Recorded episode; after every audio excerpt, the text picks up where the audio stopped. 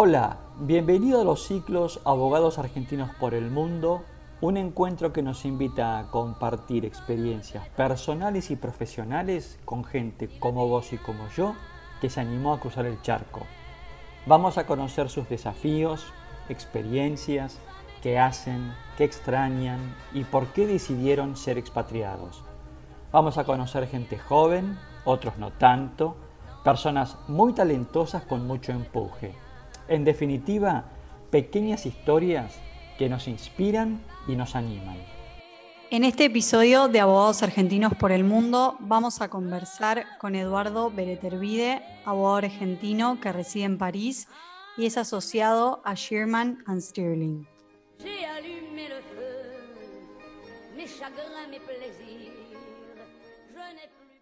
Hola Eduardo, ¿qué tal? ¿Cómo estás? Antes de, comenzar con las preguntas, quería un poco presentarte en sociedad contando un poco tus antecedentes. Em, sé que sos egresado del Austral, luego de haber cursado tus estudios, hiciste un LLM en la Columbia University en New York. Quienes no conocen la Universidad de Columbia tiene un campus hermoso ahí este, cerca del Central Park. Trabajaste en el estudio Hope Dugan y Silva en Buenos Aires y muy pronto te fuiste a trabajar a Bennett Jones en Toronto, Canadá.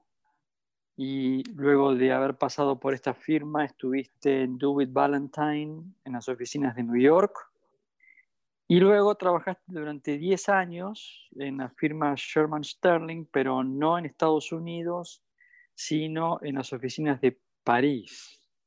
Y hoy, ¿no es cierto?, has montado y fundado tu estudio propio, que me imagino que será Bertervid Advocat, ¿eh? una, una boutique dedicada a arbitraje, que es tu especialidad, quienes se meten en la página web de la firma Beretervide, van a ver que su especialidad es 100% arbitraje de negocios, arbitraje internacional. Así que, hola la París, felicitaciones. Eduardo, ¿cómo estás? Muchas gracias, merci. Muchas gracias, Pablo. Muy bien, muy bien. Bueno, exactamente, has hecho un buen recuento de, de mi CV o de los últimos 20 años de mi carrera de estudios y trabajo. Muy bien.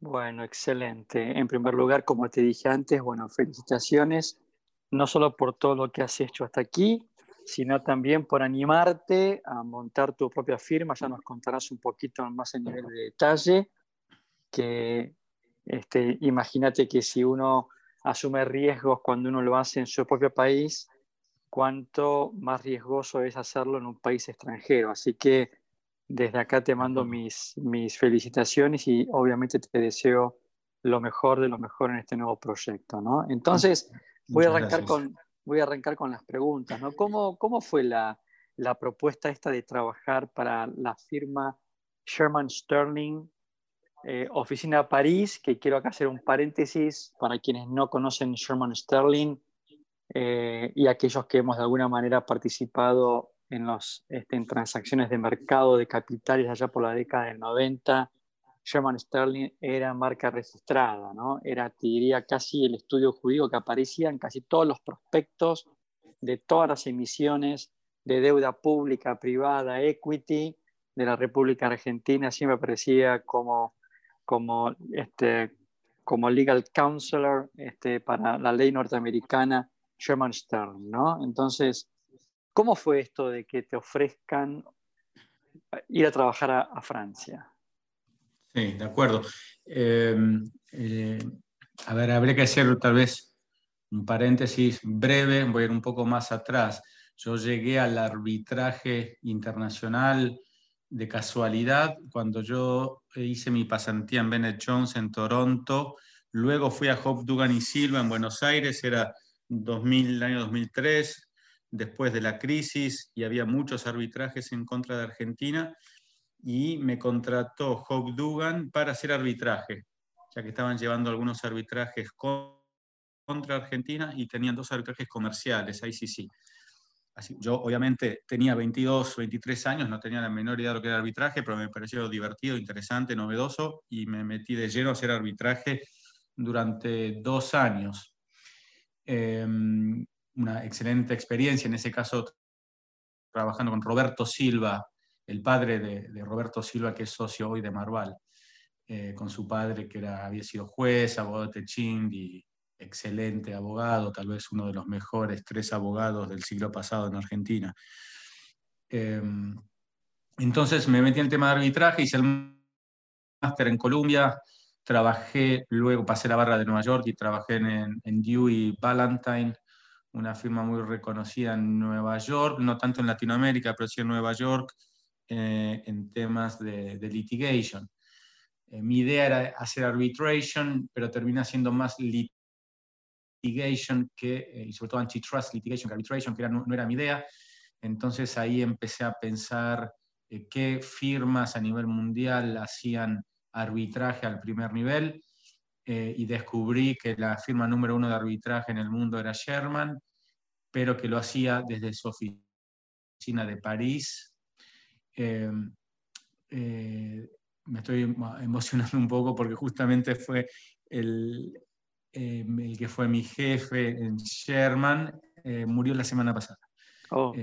Emanuel Galiar, que, que es el, nosotros en el ámbito lo llamamos el dios del arbitraje, fue el que creó un poco, inventó la práctica de arbitraje internacional, comercial y de inversión, eh, un mamut del arbitraje en cuanto a conocimientos, capacidad.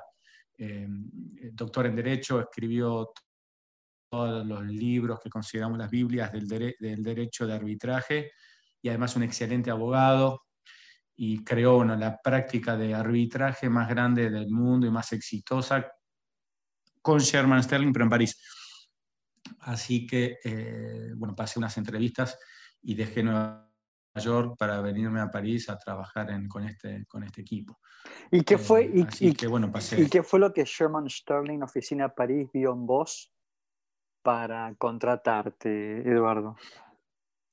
En ese momento, en ese momento estaban eh, teniendo muchos casos en Latinoamérica, te estoy hablando del año 2010. Eh, todavía había, Sherman en ese momento tenía un arbitraje contra Argentina pero, pero sobre todo estaba desarrollando, armando y desarrollando, y de hecho teniendo muchos casos en Latinoamérica, arbitrajes en Latinoamérica, comerciales como de inversión.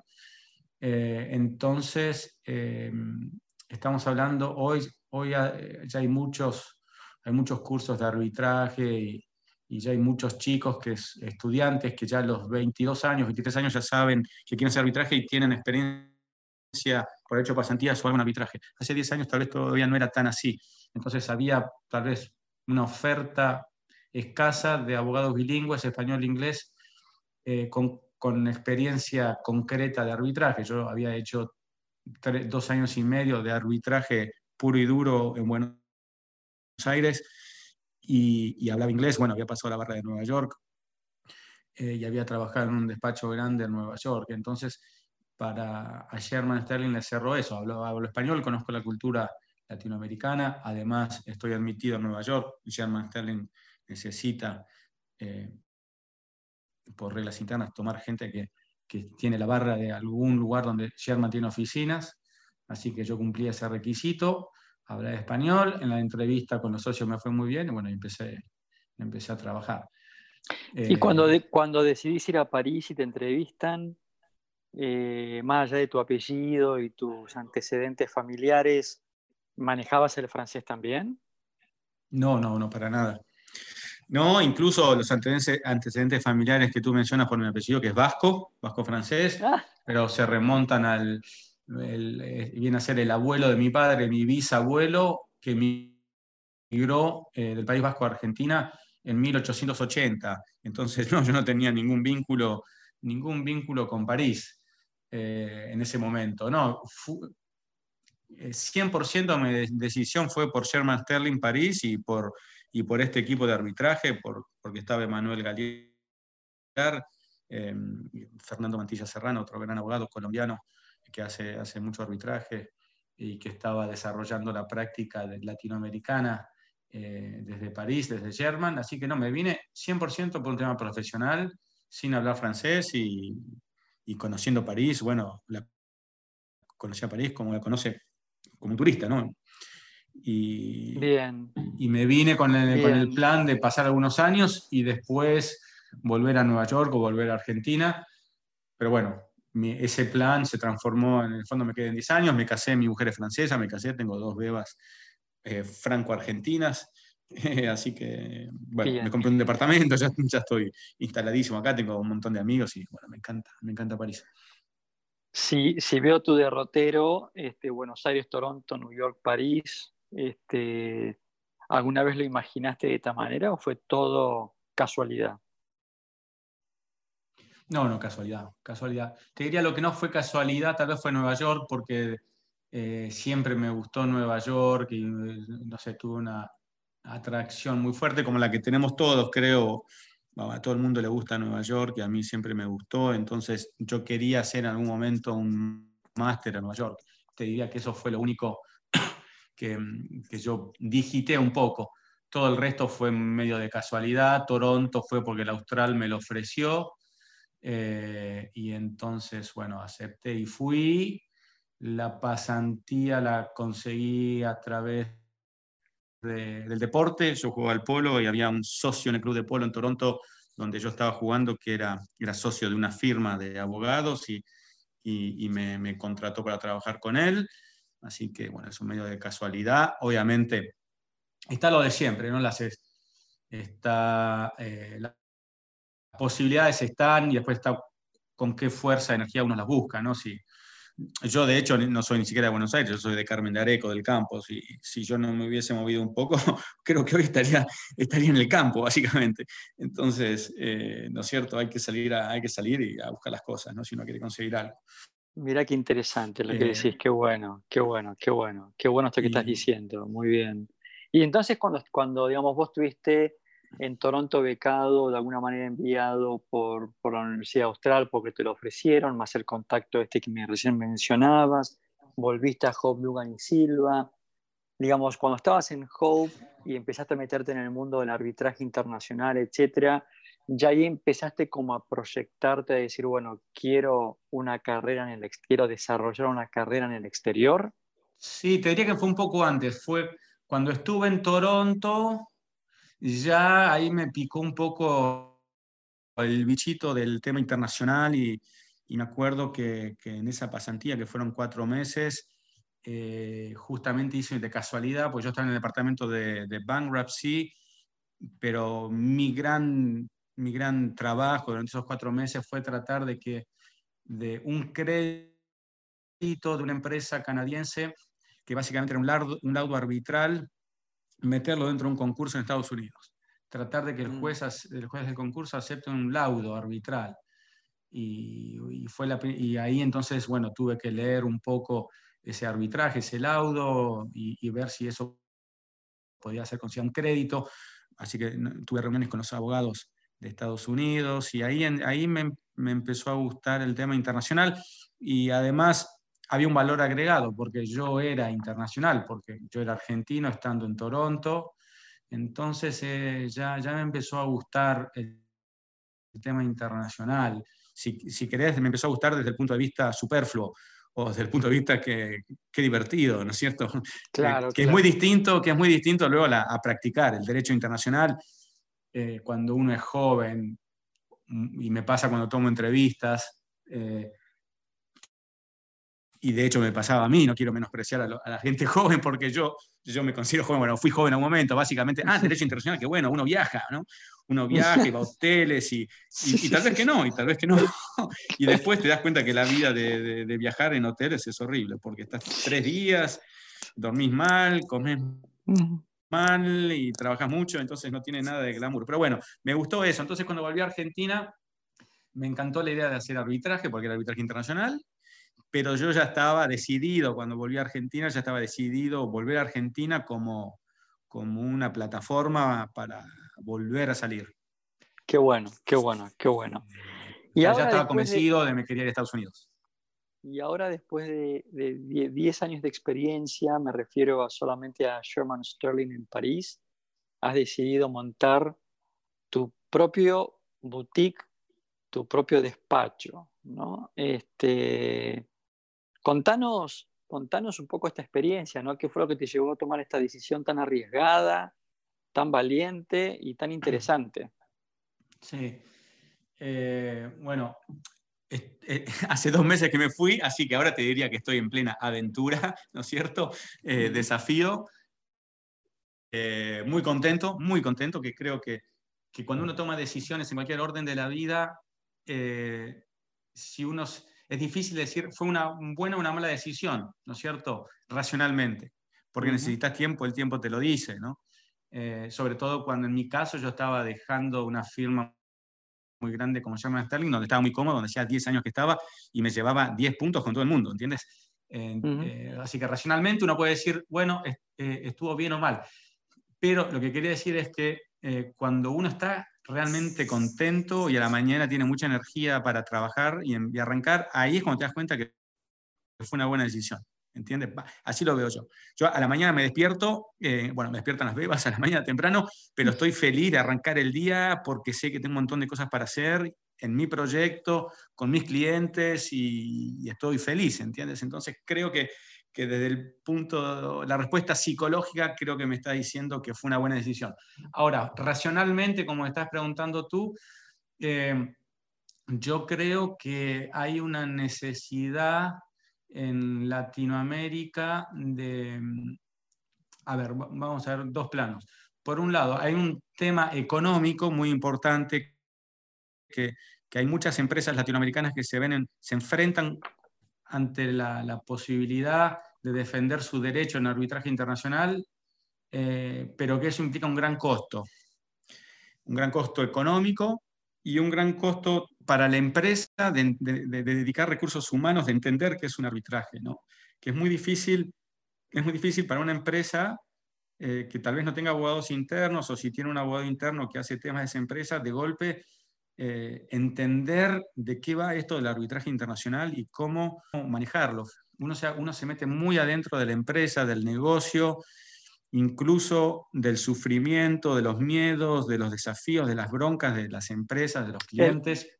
Es decir, que tu, proyecto, tu idea, el hecho de haberte animado a dar este paso es porque has advertido como que de pronto ahí hay un espacio para poder ofrecer algo diferente, para poder llegar a esa empresa no tan grande, pero que de pronto tiene un conflicto comercial exacto. y que no, digamos, una puerta de entrada muy importante o muy alta es este, una barrera de entrada muy alta, son las grandes firmas que, que, de pronto no están fuera de budget y de pronto vos ahí podés encontrar un espacio donde poder brindar tu servicio. Perfecto. Exactamente, o sea, e, ese es el, primer punto, el punto económico, y el otro, el otro que yo hacía referencia a, a la barrera de entrada, si querés, eh, profesional, psicológica, de, cómo una firma latinoamericana enfrenta un arbitraje y si de golpe si se ve frente a, ante una gran firma eh, con tal vez abogados que no hablan su idioma eh, y no entienden bien su cultura, eh, a, una empresa latinoamericana de, de, tamaño medio o incluso de grande, se le hace muy cuesta arriba. y lo puede hacer cometer errores también, porque la, gran, la gran firma a veces pierde flexibilidad, desgraciadamente. ¿No es cierto? Son muy buenas y pueden asumir una gran carga de trabajo, pero pueden ser tal vez un poco más lentas para reaccionar o para percibir eh, las dificultades de un cliente latinoamericano. Te, entiendo, te entiendo perfectamente. Y, ahí, y ahí, ahí yo, digamos, yo lo que puedo aportar es, hablo tu mismo idioma, te entiendo, explícame, llámame por teléfono, escribime, tenemos, me escribís, a las dos horas tenemos un Zoom y atacamos el problema y lo resolvemos rápido, ¿no es cierto? Que a la firma grande eh, cuesta esa, esa, capacidad de reacción por un montón de temas, por temas de responsabilidad, por temas de que lo hay que discutirlo con la jerarquía interna del estudio y, eventualmente eh, llevarlo a, no sé, a, al socio que está de viaje o, que, o a un comité y demás, se vuelve todo muy lento y los clientes a veces se desesperan. Entonces, como, eh, como, como dijiste vos recién, Eduardo, este, está claro que si, si vos tomaste la decisión de dar este paso, es porque desde esta gran estructura de la cual vos formabas parte, has advertido de que acá hay un espacio donde se puede dar un servicio de excelencia y con rapidez. Así que... Este, Exactamente. Eh, es eso. Eh, creo que has encontrado un buen, un buen camino. A ver, contemos un poco, me contabas que te casaste con una francesa, que tienes dos, dos niñas. Contame un poquito, este, tu familia está compuesta por una este, esposa francesa. ¿A qué se dedica ella? ¿Cómo se llama? ¿Qué se dedica? Eh, se llama Paola, Paola de Bien. Eh, la conocí, ella es abogada, la conocí en una entrevista, o sea, yo le tomé una entrevista para que trabajara en Sherman. Básicamente ella quería hacer arbitraje eh, y, a mí me llega un email de recursos humanos en Sherman en el 2013 diciendo, por favor, puedes entrevistar a esta chica que bla, bla, estamos buscando a alguien con este perfil. Y yo estaba con muchísimo trabajo y dije, no, no puedo, no eh, a, las dos horas me insisten de vuelta, yo digo que no podía. Y a última hora viene una socia y me llama por teléfono y me dice, por favor, no hay nadie que la pueda entrevistar, andé a entrevistarla. Eh, así que la entrevisté a, eh, a Paola, tomamos, bueno, media hora de la entrevista típica y después nos quedamos hablando como media hora más.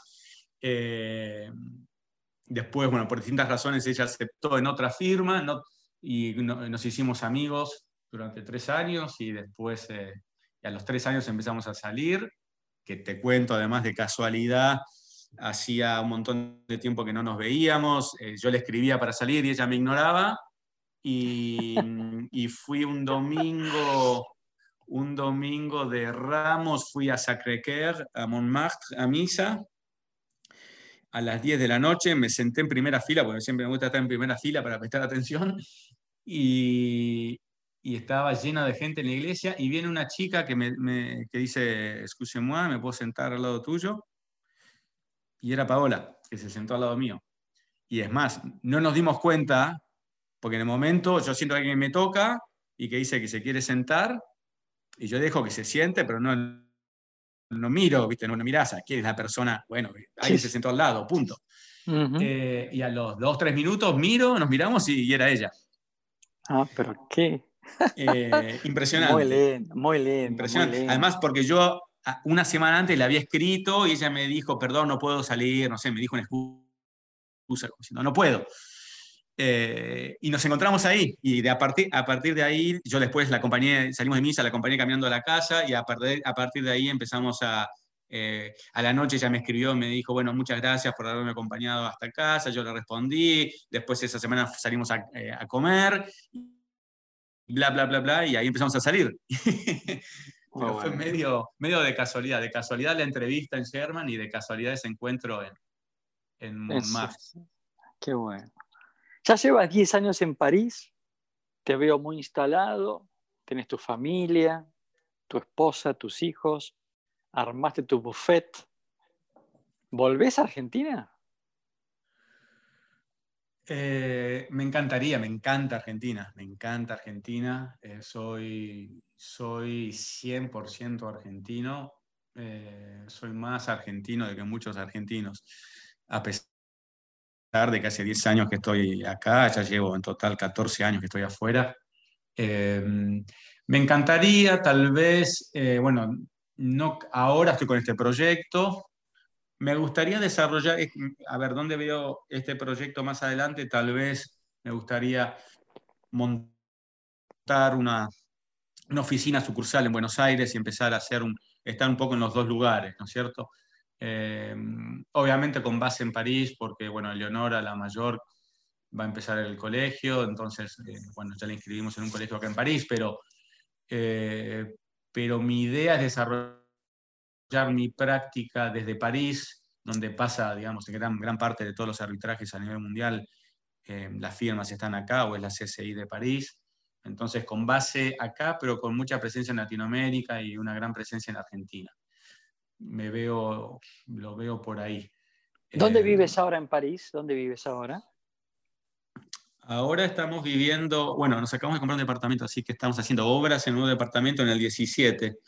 Eh, ahí un barrio que se llama Batignolles, no muy cerca de Montmartre. Pero, pero bueno, justo estos días estamos viviendo, ahora le ocupamos el departamento a mis suegros, acá en el, en Ajá. el 16, acá una cuadra del Arco del Triunfo. Ya llevas mucho tiempo en, en Francia, tu círculo de amistades está compuesto por, digamos, argentinos, franceses, pakistaníes, indios. Eh, ¿cómo, cómo, cómo- cómo, viste, cómo, cómo es esto? Este, ¿Cómo es tu círculo de amistades en Francia? Mm, todo eso que dijiste, Fran- todo, muy internacional. Por empezar, en Sherman, en esos 10 años, hice muchos amigos.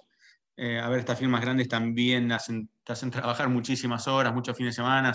Se crean vínculos muy fuertes con, con los colegas, ¿no? Entonces, muchos de, de- de mis amigos de Sherman, americanos eh, de Macedonia, uno de mis mejores amigos fue testigo de mi boda desde Macedonia eh, franceses, eh, ingleses, argentinos te diría que menos, mm, no sé por qué. Tengo amigos argentinos en París, pero te diría que no, no es la mayoría o no, no, no son muchos. Eh, obviamente mantengo todo mi vínculo con mis amigos de, toda la vida de Argentina, eh, pero te diría que es bueno, muy internacional, de todo, o sea, un fin de semana debe ser como debe suceder a, ti que vives en Estados Unidos también. Eh, París es una ciudad muy internacional. Tengo un anclaje muy fuerte con mi mujer, que es de una familia francesa, muy tradicional y, y- y que tiene Son- una gran familia, ¿no es cierto? ¿Son, Tiene- son- son- son amigueros los, los franceses o solamente un mito argentino? Muy. Sí. son muy amigueros, sí, son Muy muy, am- muy- amigueros. Son muy amigueros, eh, pero en serio, ¿no es cierto? Muy, son muy profundos en general. No, es una cultura muy interesante la francesa que a veces se, se- se desconoce. Sí, la imagen que uno Eh, tiene como son- turista, la, la imagen que uno tiene como turista es la del, ¿no? la del parisino, ¿no? Que no es muy amigable, pero Sí. quiero creer que debe ser como el porteño, ¿no? Que no representa lo que somos los argentinos en algún punto, ¿no?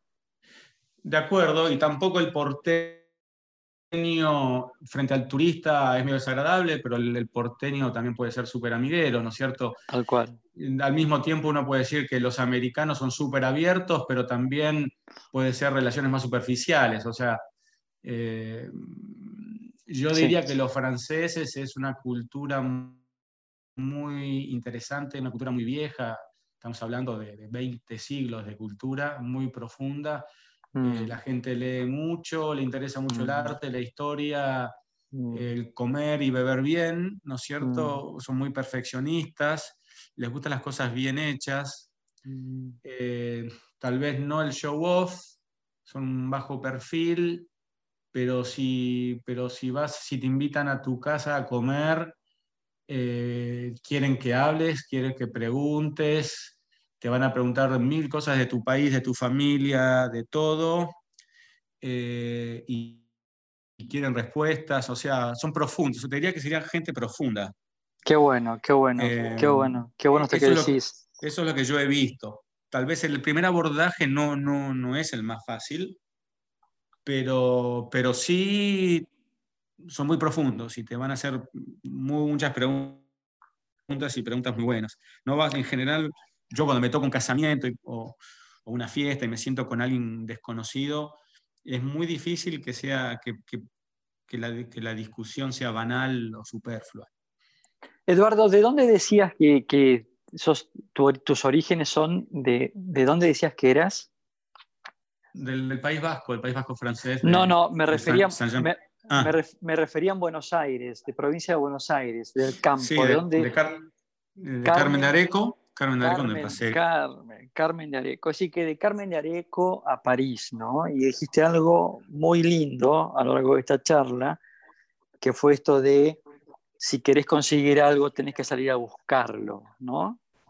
Entonces, Mm. un poco como tu experiencia de vida tiene que ver con eso, porque la verdad que cada cosa que has hecho es porque has ido a la búsqueda, más allá de que te has encontrado casualmente con tu actual mujer en la primera fila de una iglesia, lo cierto es que ha sido la búsqueda de todas las cosas que has conseguido, ¿no? Entonces, si yo te tuviera que pedir un tip, un consejo para algún abogado joven que quiera, que quiera seguir tus pasos, ¿qué, le dirías? ¿Qué consejo le darías? Mm. Es difícil, pero a ver, em, yo daría un consejo para jóvenes abogados o jóvenes arquitectos o jóvenes ingenieros, lo que sea yo diría mucha curiosidad, que, hay que tener mucha curiosidad, mucho interés y, mm, y, ningún prejuicio. O sea, ir a buscar las cosas y, saber que, hay buena gente en todas partes y en todos lugares hay gente buena y mala. Eh, cuando digo curiosidad, digo no, no, no curiosidad tonta, digo curiosidad de, preguntar, de consultar, de saber, de ver qué posibilidades tenés, o sea, eh, qué estudios hacen qué cosas, si, si le puedes ofrecer algo, si estarían interesados en vos, invitar a la gente a tomar un café, invitar a comer, eh, preguntar, no tener vergüenza, no ser prejuicioso, no decir, ah, no, este es un... O sea, los prejuicios es lo peor que puede haber, ¿no? Uno tiene que decir, es francés, puede ser buenísimo, igual que un argentino, que un alemán, o es africano, o es negro, o es blanco, o es chino. Lo importante en el fondo es la inteligencia y, la honestidad, o sea, buena gente. O sea, honestidad, no sé, tal vez es muy amplio. Que sea buena gente, buena gente inteligente, a esa gente hay que consultar, hay que escuchar. Sin miedo, sin vergüenza, ¿no? No, hay, que, no hay que tener vergüenza. Y sobre todo cuando uno es joven, que el costo-beneficio que el costo es muy bajo, porque exactamente. Uno dice, yo cuando, no es cierto, yo cuando me fui a, cuando me fui a Toronto, en gran parte de mis amigos de Australia estaban yendo a España. Entonces me decían, no, venite con nosotros, vamos todos juntos a España. Y yo dije, no, yo quiero irme, me quiero ir a un lugar donde hablo otro idioma, ya quiero ser totalmente a ir a Canadá. Eh, y si me equivoco, me equivoco, son seis meses, no pasa nada, lo corregiré.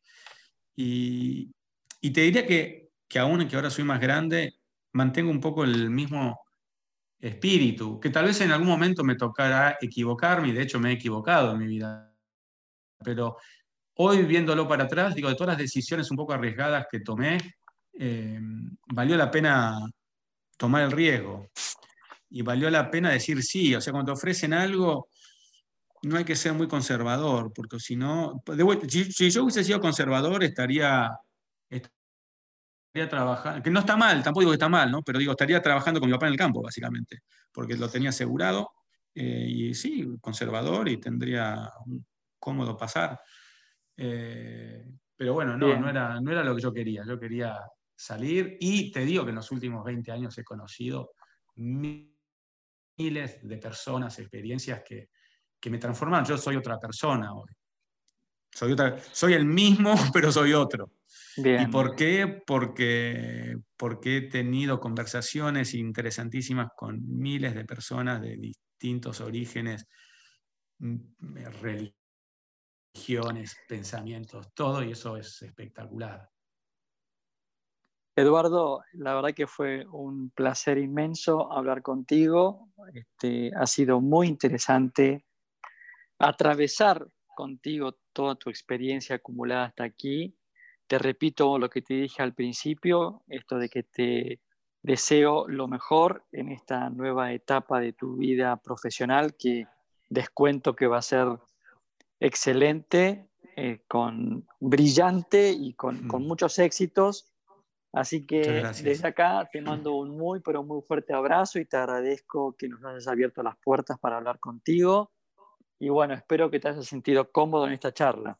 Me encantó, eh, me encantó. Muchísimas gracias, Pablo. Al contrario, el agradecido soy yo por el tiempo de ustedes y, y por las preguntas interesantes que has hecho. Y bueno, no nos conocemos personalmente, espero que nos conozcamos pronto.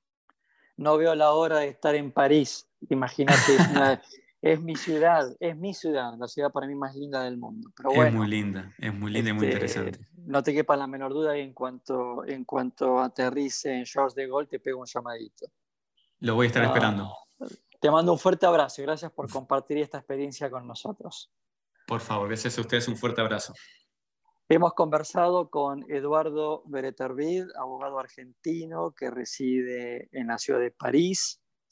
Nos ha contado su historia, su experiencia, su vida, un lindo ejemplo para seguir, un lindo podcast para escuchar. Nos vemos en los próximos ciclos de Abogados Argentinos por el Mundo. No.